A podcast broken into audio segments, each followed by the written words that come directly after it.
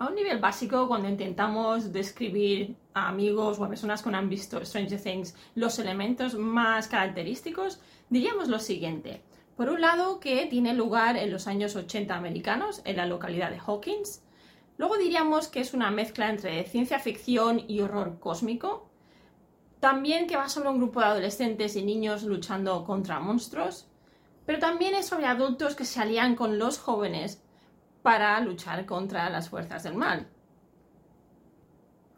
Pero a un nivel mucho más profundo tendríamos que analizar muchísimos más elementos y aquí vamos donde vamos a tener que hablar de los elementos góticos que se encuentran en Stranger Things.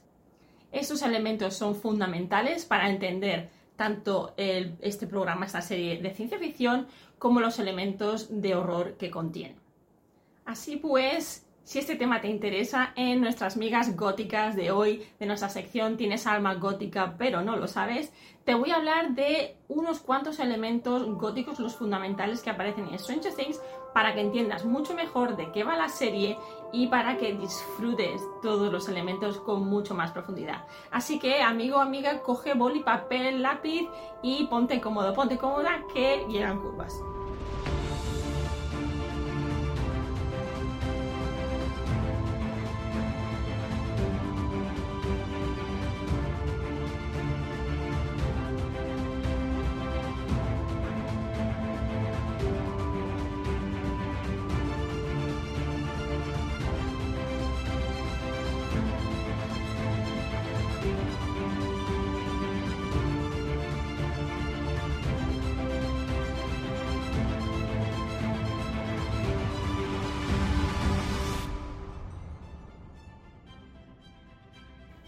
Bienvenidos, bienvenidas almas góticas a nuestro episodio número 15 de eh, Tienes alma gótica pero no sabes, de Alice in Gothicland, donde te doy estas pequeñas miguitas de pan góticas para darte mucho que pensar y para que analices.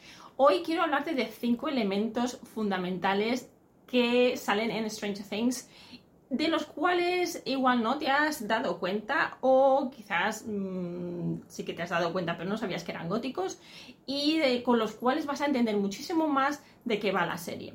Pero antes de entrar en materia, quiero recordarte que encontrarás toda esta información que te voy a dar aquí hoy muchísimo más ampliada en mi revista mensual Tienes alma gótica, pero no lo sabes.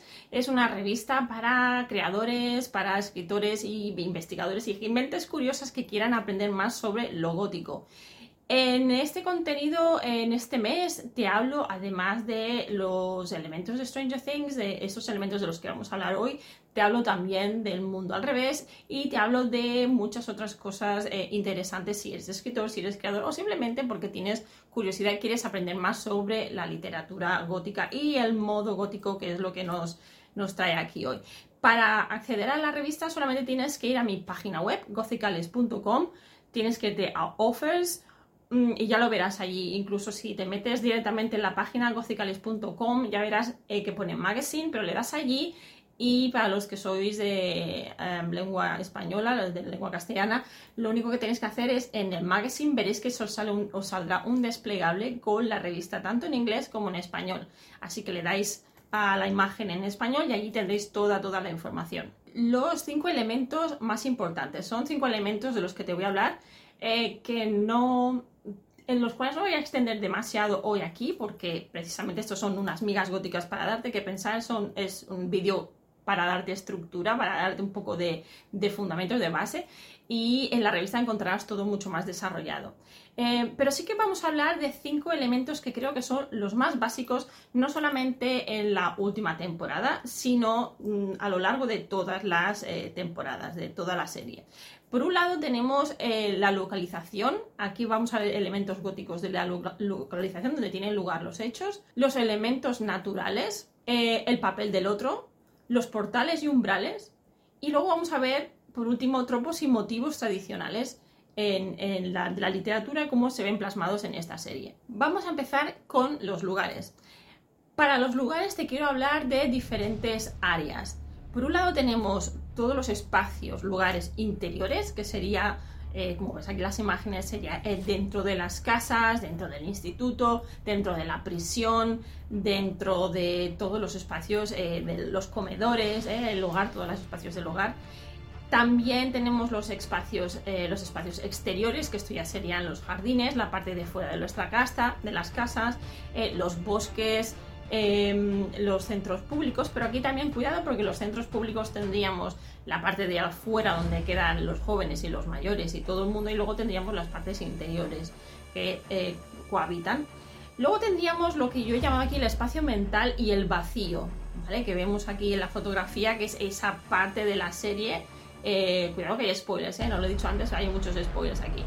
Eh, hay eh, la parte de lo que es el vacío, que realmente es un limbo eh, que es desconocido para, todos nosotros, pero que es otro espacio, quizás no en el tiempo que nosotros conocemos, aunque sí que es temporal porque los personajes con altas capacidades, bueno, no altas capacidades, no los personajes con estas habilidades telepáticas, telequinéticas, eh, son los únicos que se pueden mover aquí, los demás no, es un acceso reducido.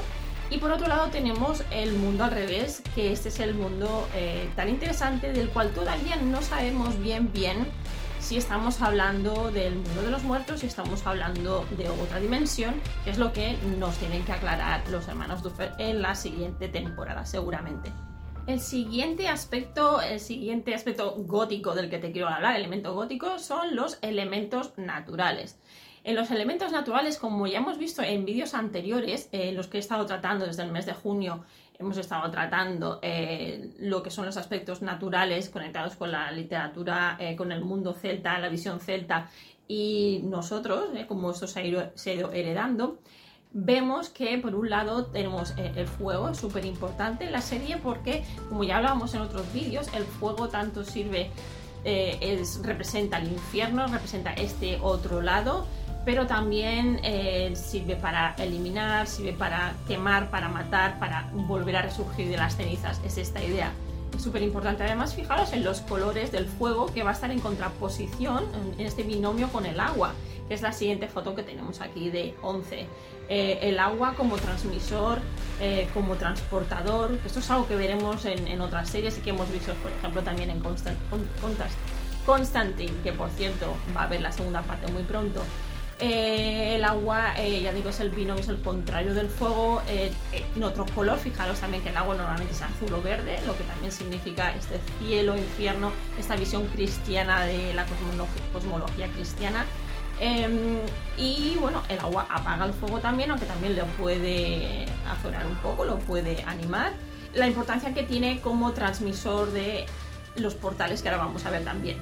Por otro lado tenemos la luz. La luz es muy importante porque eh, es este, este aspecto eh, o esta parte opuesta a la oscuridad eh, cuando hay luz eh, la oscuridad no tiene lugar y al revés. Entonces hay diferentes elementos, hay diferentes em, personajes que aparecen o en un lado o en el otro. También la luz es muy importante en la serie como eh, comunicador.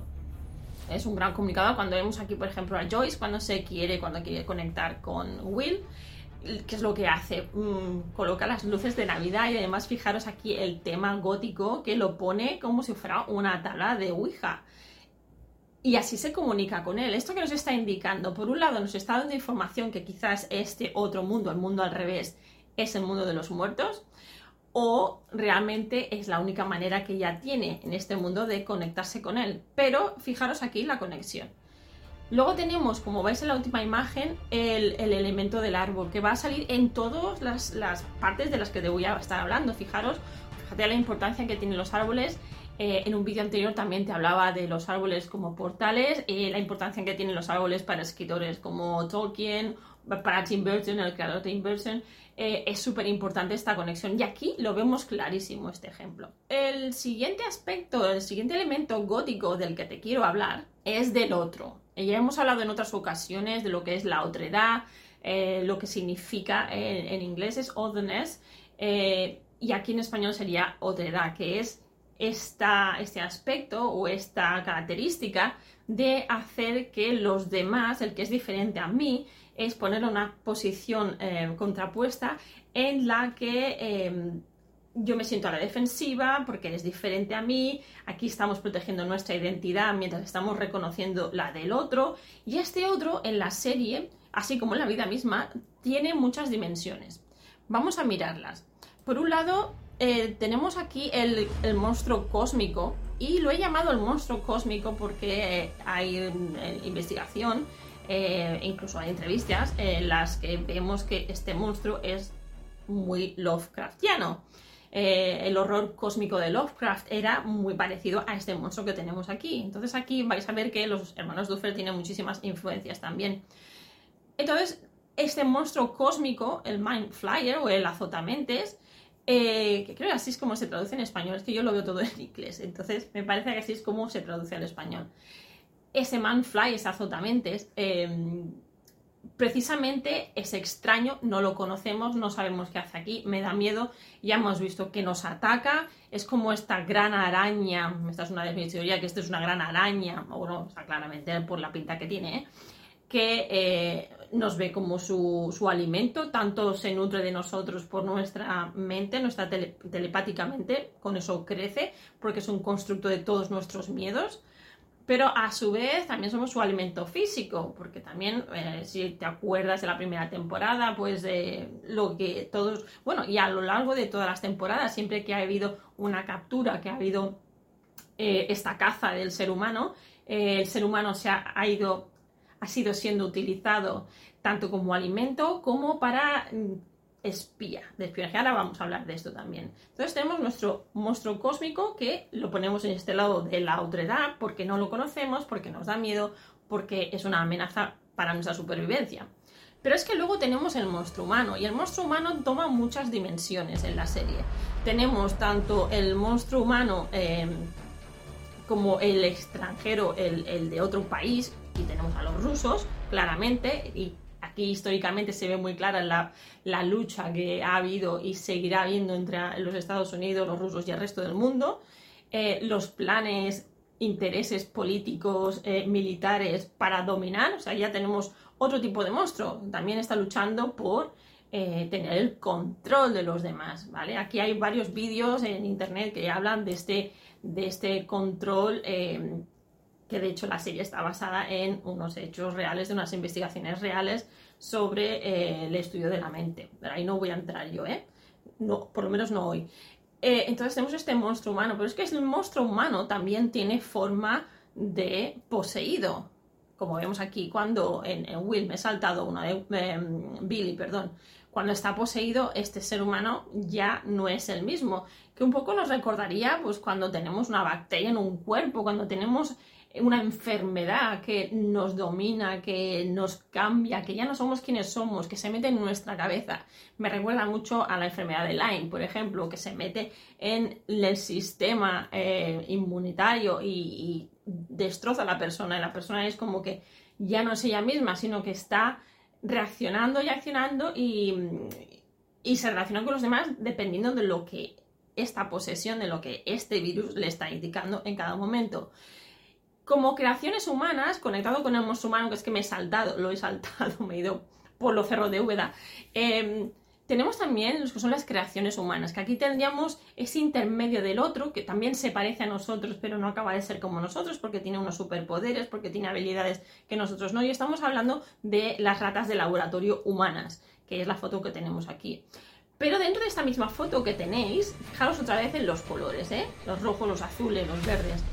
Eh, fijaros también que tenemos el monstruo científico, el científico loco, con esta idea de, de saber, este conocimiento que hace querer llevarle a tal punto que vende su alma al demonio, al diablo, y entonces entra la ciencia y los intereses políticos, militares, se entrecruzan y lo que sale de aquí son bombas, bombas humanas, literalmente. El cuarto elemento gótico eh, que hemos heredado o que se ve en la serie son los portales y los umbrales. Ya sabes que estoy siempre hablando de lo mismo, pero es que son muy importantes. Es precisamente la transición de las cosas en esta incertidumbre, en esta otredad, donde encontramos el gótico. Entonces, como portales y umbrales, nuevamente vemos a las casas, por ejemplo, la casa de Henry es muy, muy típica, pero también la casa de eh, William, eh, porque allí ya hemos visto a Joyce antes con las luces, pero es que eh, para comunicarse con, con, Will, pero es que luego aquí vemos la casa de Henry, por ejemplo, que esta casa tiene para hacer cuatro o cinco vídeos ella sola, porque tiene tanto el origen, tiene el un desarrollo, hay muerte, hay renacimiento, eh, es un portal, es un umbral a otras cosas que vemos en la serie.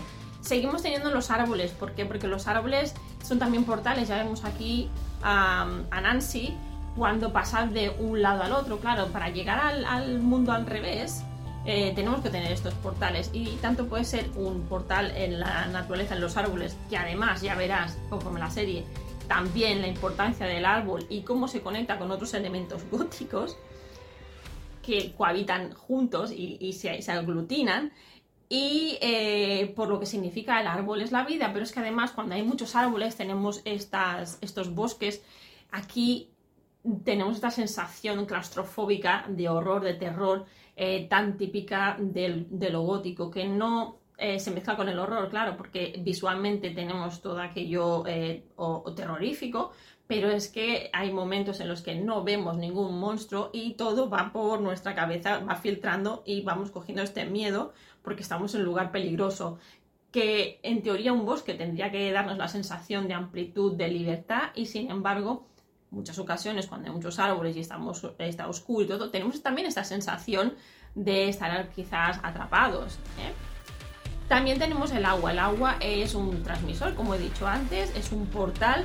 En la primera parte, cuando teníamos a Bárbara sentada en la piscina, estaba de pre, estaba de bajón, tenía un corte en la mano, combinación agua-sangre, tenemos un portal de aquí, un portal de aquí llamó a un. Eh, el transmisor nuevamente. Y luego tenemos las grietas en las construcciones humanas. Esto me parece muy interesante porque otros portales se abren a través de la telepatía, la telequinesis eh, de, 11, pero también la bestia o el monstruo o este animal cósmico, que lo llamaremos el, azotamentes, es el que se llama azotamentes, es eh, los que van creando estos portales y de alguna manera metafóricamente es como diciendo la sociedad, el ser humano, eh, acaba tarde o temprano rompiéndose, desequilibrándose, como estas grietas en paredes, techos, suelos. Todas estas construcciones hechas por el hombre no son eternas, no son inmortales y acaban destruyéndose. Y como último elemento gótico del que te quiero hablar y que sale en la serie, vamos a hablar de algunos tropos y algunos motivos. Los más importantes, siete, siete eh, tropos y motivos. Por un lado tenemos las puertas. Las puertas como portal, nuevamente, son objetos no de la naturaleza, pero sigue siendo un portal. Súper importante la puerta de la casa de Henry, pero cualquier puerta, cualquier umbral en la serie, laboratorio también tiene su puerta. Eh, todo esto es muy importante porque nos indica esta transición, nos indica esta incertidumbre, qué pasará, qué hay al otro lado. Además, esta puerta, como ves en la, en la última temporada, tiene mucha, mucha relevancia porque abre la caja de Pandora para Henry. El reloj. El reloj nos marca el tiempo. Acordaros de la circularidad del tiempo que también nos indica inmortalidad, nos implica esta repetición. Es precisamente aquí donde Henry, donde encontramos su Aquiles, donde encontramos que esto fue uno de sus detonantes para convertirse en lo que se convierte, ¿Por qué? Porque él quiere salir de esta circularidad, quiere romper el ritmo, el, ritmo humano, la naturaleza, quiere romper con algo y tiene de alguna manera que salirse de esto y eso es lo que le marca, este es su trauma. Y de, hecho él lo dice, su trauma en la serie es esta circularidad, la repetición, el nacer, eh, reproducirse, morir así, trabajar, morir, sí, todas las características de lo que implica nuestra vida, que si os fijáis, nos levantamos, acostamos y hemos hecho estas cosas cada día igual. Eh, por eso nos vamos de vacaciones para romper la circularidad, pero de hecho volvemos a otra circularidad. Él quiere romper con esto. Entonces, el reloj es súper importante y fíjate que en esta foto que te he puesto aquí, el reloj está haciendo grietas en la pared. Fíjate los colores también de la pared, que son los mismos colores del laboratorio. Pero además, eh, el reloj va a aparecer enganchado a árboles, va a aparecer en todos lados y va a marcar a los personajes que es eso, que tienen un tiempo límite, que nada, eh, que todo acaba, que hay un principio, que hay un fin y que les va a llegar la hora. Entonces aquí hay una combinación de elementos que hemos heredado de forma consciente e inconsciente, los hermanos Duffer lo han mamado de los años 80 y lo han ido heredando en esta tradición que ya empezó en el eh, siglo XVIII, siglo XIX. Otro elemento muy importante, y aquí vamos con animales, que también lo podríamos haber puesto en la naturaleza. Tenemos las arañas, fíjate, en el azotamiento tiene forma de araña, pero además en el episodio, en el, perdón, en la temporada 4, eh, la araña la importancia que tiene. Eh, fijaros en Vecna, mm, los tentáculos, es como una araña. Eh, Vecna tiene mucha, mucha información. Otro, por otro lado, es un lugar que, según en qué condiciones, es aterrador, eh, representa también nuestros miedos, cómo funciona nuestro cerebro, cómo conectamos las ideas. Y de noche, pues esto da bastante miedo. El cementerio, por supuesto, un elemento gótico. Tenemos aquí la última temporada, sobre todo, salen muchísimos elementos tenemos el cementerio aquí, pues también como un poco un portal, porque a través de eh, emocionalmente tenemos a, tenemos a Max que perdió a su hermano en la temporada 3 está todavía procesando la pérdida de su hermano y es un aspecto vulnerable a través del cual eh, Vecna va a intentar acceder a ella para llevársela, para eh, absorber su mente para abrir otro portal, que lo haré a través de la telequinesis, hablando de los portales. Eh, y como último, tenemos lo que llamaríamos la tradición gótica la maldición de sangre y la descendencia. Esto es súper importante porque, por un lado, porque tenemos ya lo que es la familia de Henry, que la veis aquí abajo.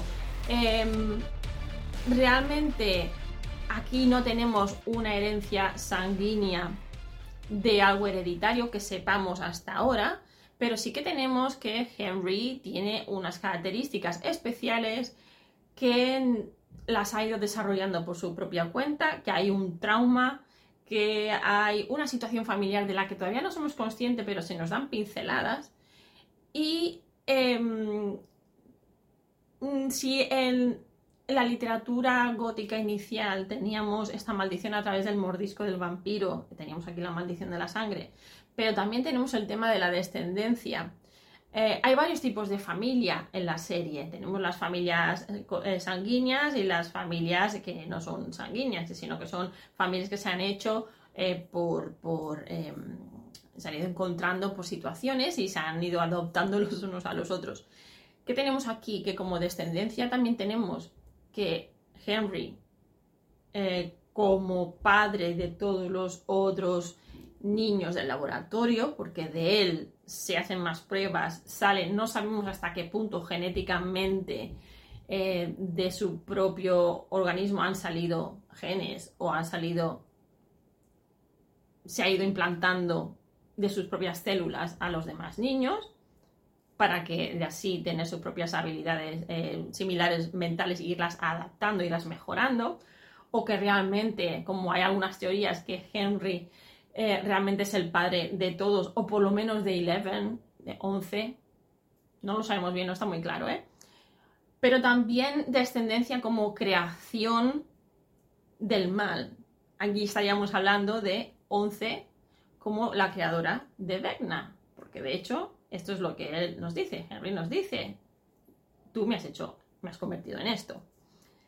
Os estoy dando muchos spoilers, pero para que lo vayáis analizando. Entonces, la maldición de la sangre es más para mí no el rollo de la familia tradicional, que aquí estaría la maldición más bien emocional, eh, traumática, estrés.